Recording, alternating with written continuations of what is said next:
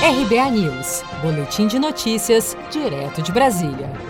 O Ministério da Saúde confirmou nesta segunda-feira um total de 20.647 casos confirmados e 627 novas mortes registradas no país em razão da Covid-19. Ainda de acordo com o Ministério da Saúde, há 432.060 pacientes em acompanhamento e 412.252 recuperados. Ao todo, são 888.271 casos e 43.959 mortes no Brasil pela pandemia do novo coronavírus. A Anvisa acredita que testes rápidos para a Covid-19 podem não ser conclusivos. O médico e infectologista Alexandre Cunha esclareceu dizendo que o exame de forma isolada não é responsável pela condução do tratamento da Covid-19. É importante esclarecer que o diagnóstico através de exames laboratoriais não é importante para a condução de cada caso individualmente. Muitas vezes os exames têm resultados falsos negativos e pacientes que têm suspeita de estarem infectados vão ser tratados como tendo coronavírus. Portanto, tem que observar o quadro geral, manter-se em isolamento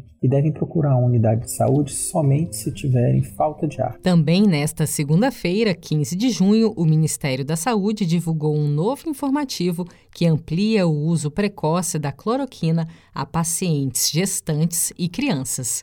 Essa norma é uma atualização da que foi publicada no dia 20 de maio. No entanto, esse tratamento só pode ser realizado mediante prescrição médica.